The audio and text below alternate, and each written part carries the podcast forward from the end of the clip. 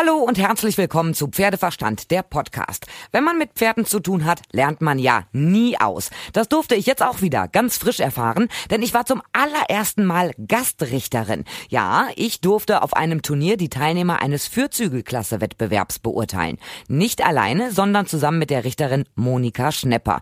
Und wir beide haben uns nach unserem Richterjob noch ein bisschen unterhalten über die kleinsten Nachwuchsstars, die Ausbildung der Jugendlichen und über den Job als Richterin. Auf auf geht's! Es hat eine ganz besondere Tradition, das Fettmarktturnier in Warendorf. Direkt neben der großen Kirmes in der Altstadt gibt es einen riesen Trödelmarkt. Es gibt einen Viehmarkt, einen Landmaschinenmarkt und daneben das Reitturnier vom Reit- und Fahrverein Milte Sassenberg. Einen Tag lang gibt es viele Prüfungen im Springen und auch im Nachwuchsbereich direkt neben der Kirmes. Also auch eine ganz besondere Kulisse für die Pferde. Monika Schnepper war den ganzen Tag Richterin und vorhin haben wir zusammen gerichtet. Ich habe meine Richterpremiere gehabt. Ich war Gast Richterin bei der Fürzügelklasse. Für mich war es eine Premiere, aber ich habe festgestellt, es ist gar nicht immer so leicht, da eine Rangierung reinzukriegen.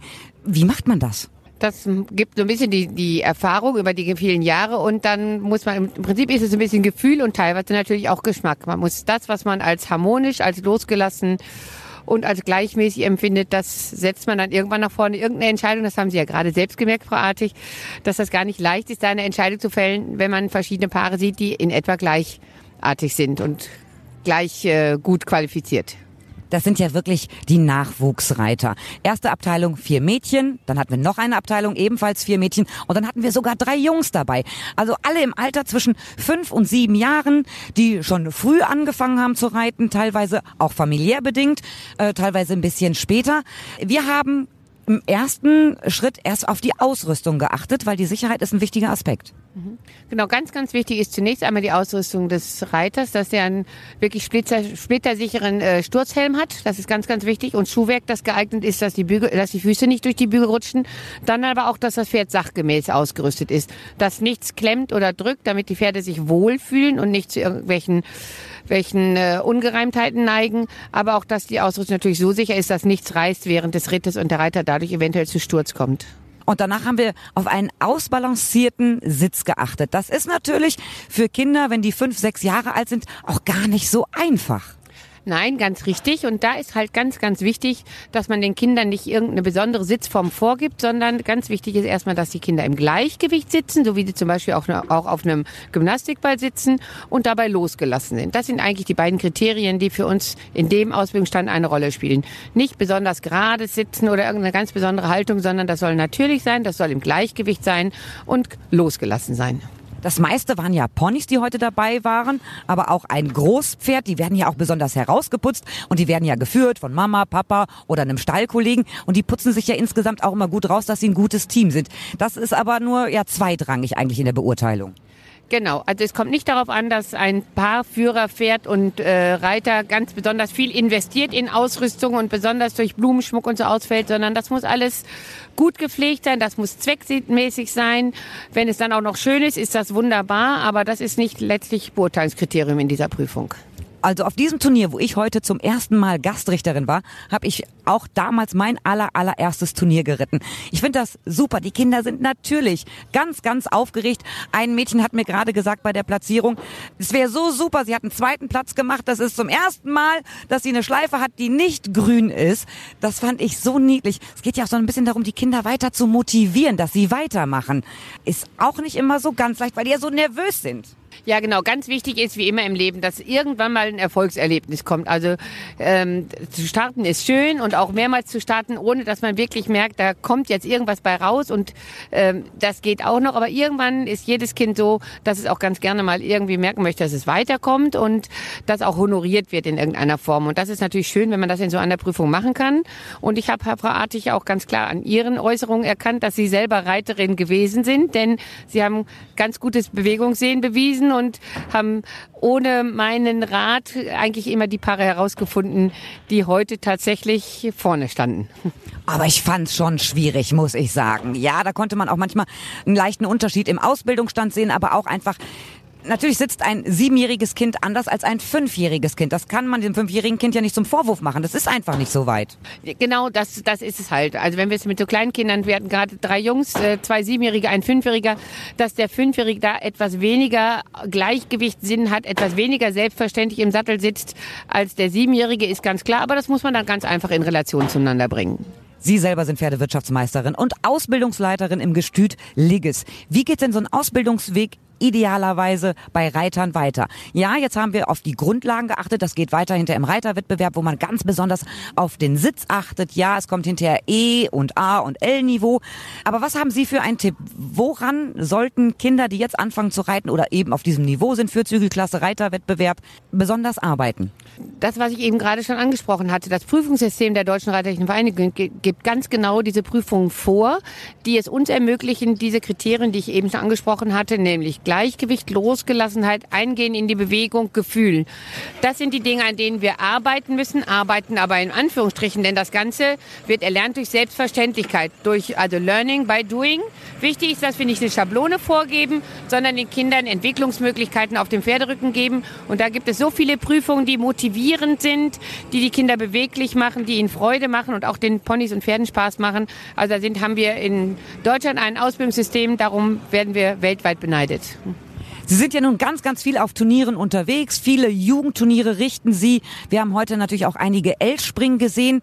Was reizt Sie daran, nach wie vor trotzdem so viel als Richterin unterwegs zu sein? Weil es ist ja auch schon anstrengend, den ganzen Tag auf dem Richterturm mitzusitzen. Da könnte man auch mal sagen, boah, die nächsten vier Wochen mache ich nichts. Ich möchte selber auch Familie, Freizeit, selber Pferde.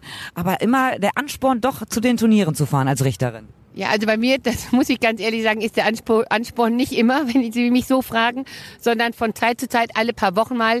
Das würde ich jetzt auch nicht jedes Wochenende machen, denn das Leben besteht ja auch noch aus anderen Dingen als dem Pferdesport. Aber es macht schon Spaß, wirklich bewegliche Pferde zu sehen, junge Menschen, die Freude dran haben. Und wenn Pferd und Reiter sich miteinander entwickeln, wenn man die über ihre Laufbahn verfolgt, über zwei, drei Jahre, dann hat man einfach auch selber Spaß daran, wenn man sieht, wie sich diese Paare entwickeln, wie sich Erfolge einstellen und einfach ja diese Paare zusammenwachsen und ein richtiges Team werden. Wer so viele Jahre als Richter unterwegs ist, haben Sie es schon mal gehabt, dass Reiter zu Ihnen gekommen sind und gesagt haben, mit Ihrer Bewertung war ich nicht einverstanden? Auf jeden Fall, ja. Und wenn die Reiter dann ankommen und nachfragen, aus welchem Grund es zu der oder der Bewertung kam, ist das auch überhaupt kein Thema. Selten oder fast noch nie habe ich es erlebt, dass ein Reiter tatsächlich unhöflich war und einen irgendwie unangemessen angesprochen hat. Das sind wirklich, wirklich Ausnahmen. Aber wie kann man sich das merken? In einem L-Springen, wenn dann auf einmal 40 Starter da sind und dann kommt eine Reiterin und sagt, boah, ich war damit aber nicht einverstanden, dann rauszufiltern, ah, wer war das denn nochmal genau? Und sich den Ritt nochmal sozusagen vor Augen zu führen, das ist ja auch nicht so einfach. Ja, teilweise, wenn man in einer Region unterwegs ist, kennt man natürlich so ein bisschen seine, in Anführungsstrichen, Pappenheimer. Und zudem haben wir Richter so eine Art Kürzelsystem in den Starterlisten, sodass wir uns immer so kleine, äh, kleine Anmerkungen machen an den Rand, die wir dann übersetzen können bei Nachfragen und dann ganz schnell wieder den, das äh, Paar und den Ritt im Blick haben. Wenn ich natürlich jetzt eine Prüfung habe mit 109 Startern, gibt es ja auch mal, dann wird es schwierig. Da muss das die Nachfrage schon ziemlich zeitnah geschehen. Wir haben heute also tolle Nachwuchsreiter gesehen, aber auch Profireiter waren hier heute am Start. Wie beurteilen Sie das? Um die deutsche Reitjugend ist es doch eigentlich gut bestellt. Über, äh, um die deutsche Reitjugend ist es sehr, sehr gut bestellt. Ich war am letzten Wochenende beim Westfalen-Acht-Turnier in Handorf als Richterin tätig und da waren wir also unisono der Auffassung, dass es um die deutsche Reiterjugend sogar blendend bestellt ist. Wir haben so viele gute, äh, motivierende, ausbalancierte Ritte gesehen, dass man sagen kann, wir sind also äh, ausbildungsmäßig auf dem absolut richtigen Weg. Das Pferdematerial ist da aufgrund der guten Zucht das Ausbildungssystem stimmt, die Reiter sind motiviert. Und jetzt müssen wir sehen, dass wir halt die Jugend weiter fördern und motivieren. Denn der Sport ist zeitaufwendig, ganz klar. Und das Schulsystem ist ja eines, was, was viel Zeit in Anspruch nimmt. Und da muss man sehen, dass wir den Mittelweg finden, dass da alle Lebensbereiche zu ihrem Recht kommen. Also die Outdoor-Saison dürfte jetzt beendet sein. Zumindest hier in der Region ist sie jetzt vorbei. Dann geht's in die Hallensaison. Viele gönnen einen, den Pferden natürlich auch ein bisschen Pause und auch den Ponys. Und dann geht's im nächsten Jahr wieder los. Was wünschen Sie sich für die Zukunft? Ich wünsche mir für die Zukunft eigentlich das, was wir jetzt schon haben. Also genauso motivierte Reiter, äh, also gut gezüchtete, bewegliche, leistungsbereite Pferde. Ja, und wünsche mir, dass wirklich viele Reiter nachkommen und dass der Reitsport möglichst vielseitig bleibt. Dass nicht die Spezialisierung so früh einsetzt. Da gibt es immer wieder Trends, die in die Richtung weisen, sondern dass es uns als, äh, als Organisatoren, als Funktionäre gelingt, die Reiter vielseitig auszubilden und auch zum Beispiel das Reiten im Gelände weiter zu fördern. Ich sag vielen, vielen, vielen Dank, dass Sie Zeit für mich hatten und dann wünsche ich Ihnen eine entspannte, ruhige Hallensaison. Dankeschön, Frau Artig, und es hat mir Spaß gemacht, mit Ihnen zusammen zu richten. Vielen Dank. Na, mal gucken, ob ich nächstes Jahr wieder eingeladen werde. Ganz sicher. Ich hoffe, euch hat gefallen, was ihr gehört habt. Schon in den nächsten Tagen gibt es eine neue Folge, denn auf dem Fettmarktturnier gehen ja nicht nur Nachwuchsreiter an den Start, auch Profis satteln dort ihre Pferde. Und sogar eine ganze Familie. Mama, Papa, Tochter und Sohn. Und diese Familie kennen wir im Pferdesport. Ich habe mit allen Vieren gesprochen, verrate aber auch noch nicht, um wen es geht. Ihr müsst euch noch gedulden bis zur nächsten Folge. Ihr könnt mir schreiben über pferdeverstand.podcastfabrik.de, über die Facebook-Seite oder über Instagram. Instagram. Ich freue mich auf das nächste Mal, hoffe, dass ihr dann wieder dabei seid, wenn es heißt Pferdeverstand, der Podcast.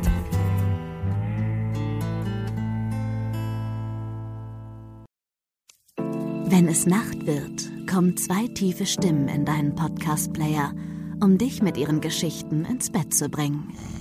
Rote Bar ist dein Einschlaf-Podcast zum Einkuscheln und Wegschlummern. Ich hatte mal eine Freundin, wenn wir zusammen im Urlaub waren, dann ging sie in den Pool und dann guckte sie mich an. Oh, ich habe schon gemacht. Ah. Dann ins Meer. Oh, ich habe schon gemacht. Und die macht immer direkt überall ins Wasser rein. Was war sie für eine Rasse? Ein Collie oder? Eine Blondine. Hör ihn zweimal, dreimal, zehnmal und schlaf immer wieder dabei ein. Tim und Matze brummen dich zur Late Night in den Schlaf. Was hältst du so von dickeren Bettdecken? Ich bin sowieso ein kleines Heizkraftwerk im Bett. Ist wirklich so. Ich entwickle wahnsinnige Hitze nachts. Ich schwitze ja. auch oftmals sehr viel. Na, wenn jemand an mir klebt, das ja, Wenn man so leiden. zu zweit, kannst du nicht haben. Ja, zu zweit schon, aber bitte, bitte ein bisschen Abstand halten. Also so einschlafen ist okay, aber dann bitte irgendwann lösen und in seinen Bereich rüberrollen. Ich schlafe besser, wenn ich zu zweit schlafe.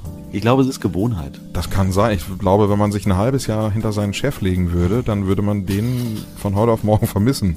Das ist so ein bisschen wie das Stockholm-Syndrom. Kennst du das?